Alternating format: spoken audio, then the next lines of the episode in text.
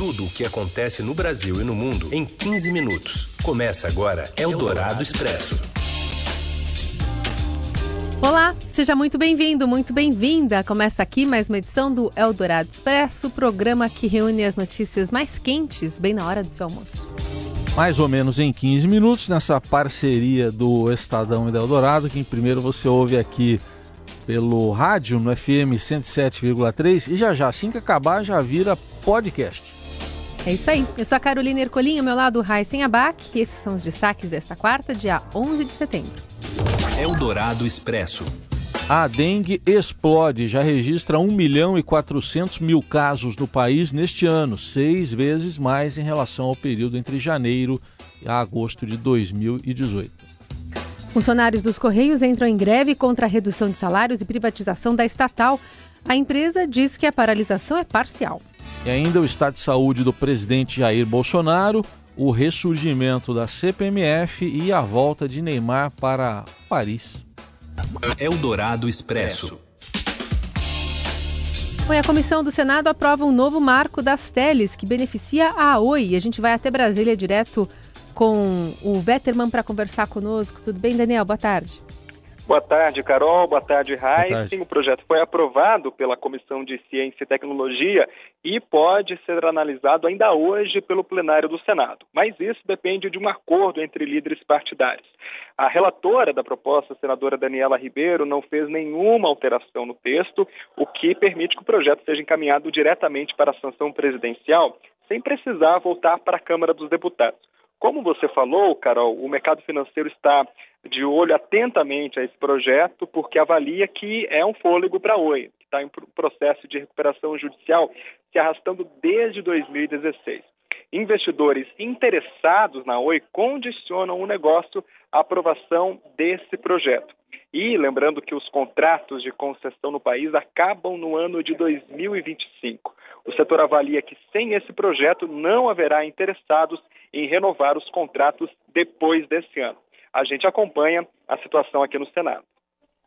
Obrigada, Daniel, que volta a qualquer momento com mais informações. Eldorado Expresso. A dengue voltou a avançar no país. De janeiro até o dia 24 de agosto foram registrados 1 milhão e 400 mil casos, seis vezes mais do que no mesmo período do ano passado.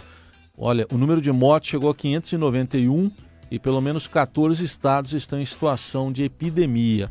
Zika e chikungunya também, doenças transmitidas pela picada do mosquito Aedes aegypti, infectado, seguiram a mesma tendência. De acordo com os números do Ministério da Saúde, casos de chikungunya subiram no período 44%, chegaram a mais 110 mil. A infecção por Zika passou para quase 9.800 casos com o aumento dos registros, o Ministério da Saúde antecipou a campanha de combate ao Aedes aegypti, que deve ser lançada nos próximos dias. O objetivo é mobilizar secretários, prefeitos e a população para medidas de prevenção contra o mosquito transmissor. Eldorado Expresso. Cerimônias e homenagens marcam hoje os 18 anos do maior ataque terrorista já sofrido pelos Estados Unidos.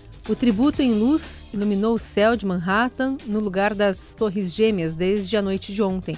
O presidente Donald Trump participou de um momento né, de silêncio durante é, essa homenagem diante da Casa Branca. E nos ataques de 11 de setembro de 2001, né, quatro voos foram sequestrados e usados como armas por terroristas ligados à rede Al-Qaeda. Dois aviões chocaram contra as Torres Gêmeas de Nova York. Um se chocou contra a fachada oeste do Pentágono, em Washington e o outro foi jogado contra o solo em um campo vazio de Shanksville, na Pensilvânia. Os ataques deixaram quase 3 mil mortos. Eldorado Expresso. E o deputado democrata Peter DiFazio apresentou o projeto de lei na Câmara dos Estados Unidos para proibir a importação de produtos brasileiros, como carne e soja. Isso, segundo ele, em resposta ao aumento das queimadas na Amazônia. O texto também prevê a proibição de uma negociação de livre comércio entre os Estados Unidos e o Brasil. O projeto de lei do congressista fala em proibir ainda importações de produtos como couro, açúcar, milho e tabaco do Brasil. Eldorado Expresso. Agora, informações aqui de São Paulo, onde está internado ainda o presidente da República, Jair Bolsonaro. Saiu um novo boletim médico com alguma alteração na alimentação do presidente. Quem traz as informações é o Yander Porcela. O Yander. Olá, Heisen. Olá, Carol. O novo boletim médico do presidente Jair Bolsonaro informou que ele passou a ser alimentado diretamente na veia. Antes, o presidente mantinha uma dieta líquida. O médico responsável pela cirurgia do presidente, aqui no Hospital Vila Nova Star, explicou que Bolsonaro teve dificuldades para eliminar ar. O intestino do presidente paralisou pelo excesso de ar e a equipe médica precisou colocar uma sonda nasogástrica para retirar esse ar.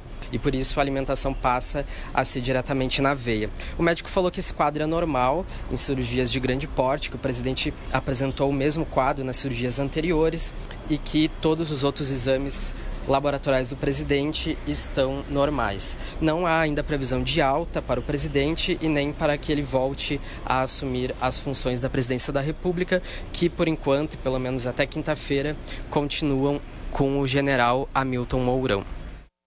Eldorado Expresso. E a equipe de Paulo Guedes segue firme no plano de criar um imposto sobre transações financeiras similar à antiga CPMF, mas com um caráter permanente. A ideia é cobrar uma taxa de 0,4% sobre todos os saques e depósitos realizados no país. O presidente da Câmara, Rodrigo Maia, e o secretário especial da Receita, Marco Sintra, se encontram hoje num evento sobre o tema em Brasília. E a coluna do Estadão destaca que as duas casas do Congresso, né, Câmara e Senado, rechaçam essa possibilidade de uma nova CPMF. A presidente da CCJ, Simone Tebet, por exemplo, disse que se o governo insistir, o governo não vai entregar a reforma tributária esse ano. Eldorado Expresso. E sem dinheiro, o governo usará o FGTS para bancar todo o subsídio do projeto Minha Casa Minha Vida, programa habitacional né, do governo federal. E quem traz as informações é a repórter Idiana Tomazelli. Oi, Idiana. Bom dia, Heisen. Bom dia, Carol. Oi. O governo decidiu permitir que o FGTS banque sozinho os subsídios das faixas 1,5 e 2 do Minha Casa Minha Vida, que são voltadas para as famílias com renda de até 4 mil reais. O subsídio dessas duas faixas é menor do que na faixa 1, que é voltada para as faixas mais pobres, mas uma parte dele era bancada com dinheiro do orçamento da União, que está sem recursos né, para bancar suas despesas. Como a União não conseguia repassar a sua parte no, no subsídio, os investimentos acabaram ficando travados. E essa era uma medida muito aguardada pelo setor da construção, também pelas famílias que não estavam conseguindo fechar os contratos para adquirir suas casas, que já estão prontas, e promete aí dar uma alavancada na, na economia até o fim do ano. O ministro do Desenvolvimento Regional, Gustavo Canuto, deu uma entrevista para o Estadão dizendo que as construtoras poderão respirar respirar aliviadas, vai destravar 26 bilhões em investimentos e o mercado vai voar, nas palavras do ministro. Você ouve Eldorado Expresso. Seguimos com as principais notícias desta quarta-feira. Os funcionários dos Correios anunciaram que a partir de hoje estão em greve e por tempo indeterminado. Os trabalhadores afirmam defender direitos como salários e empregos e ainda são contra a privatização da estatal, uma prioridade do governo federal. O comércio eletrônico brasileiro deve ser afetado, assim como as principais redes varejistas do país. E mais azar teve a Amazon, que anunciou justamente ontem um novo serviço no Brasil, está trazendo o seu serviço Prime, que oferece frete grátis em 48 horas para 90 cidades aos clientes, justamente quando começa aí mais uma greve da empresa que prestaria o serviço Express. A direção dos Correios está dizendo que a greve é parcial, mas ainda não apresentou um balanço. Eldorado Expresso. E depois de servir a seleção, o Neymar está de volta para casa, de onde quis sair, mas não saiu. Um comentário é de Robson Morelli. Olá, amigos! Hoje eu quero falar do Neymar. Não do Neymar da seleção brasileira, mas do Neymar que tem que voltar agora a vestir a camisa do PSG. Quando fechou a janela de transferência, quando acabou aquela história do Neymar poder ir ou não para o Barcelona, quando o PSG bateu o martelo que o jogador ficará no clube por mais um tempo, o Neymar já estava com a seleção brasileira. Então ele não pôde se reapresentar para a torcida. Ele ainda não jogou no campeonato francês, o campeonato francês que já começou há algum tempo. É, e é bom lembrar que o Neymar Neymar, mesmo é, ausente, foi lembrado na primeira rodada do Campeonato Francês pelos torcedores do PSG. Na verdade, uma lembrança negativa. Pediram para ele ir embora com faixas, com cartazes, é, cantando alguns gritos é, de guerra, né? Para o Neymar sair do time, para o Neymar ir embora, para o Neymar deixar Paris. Agora ele volta, ele volta com contrato em vigor,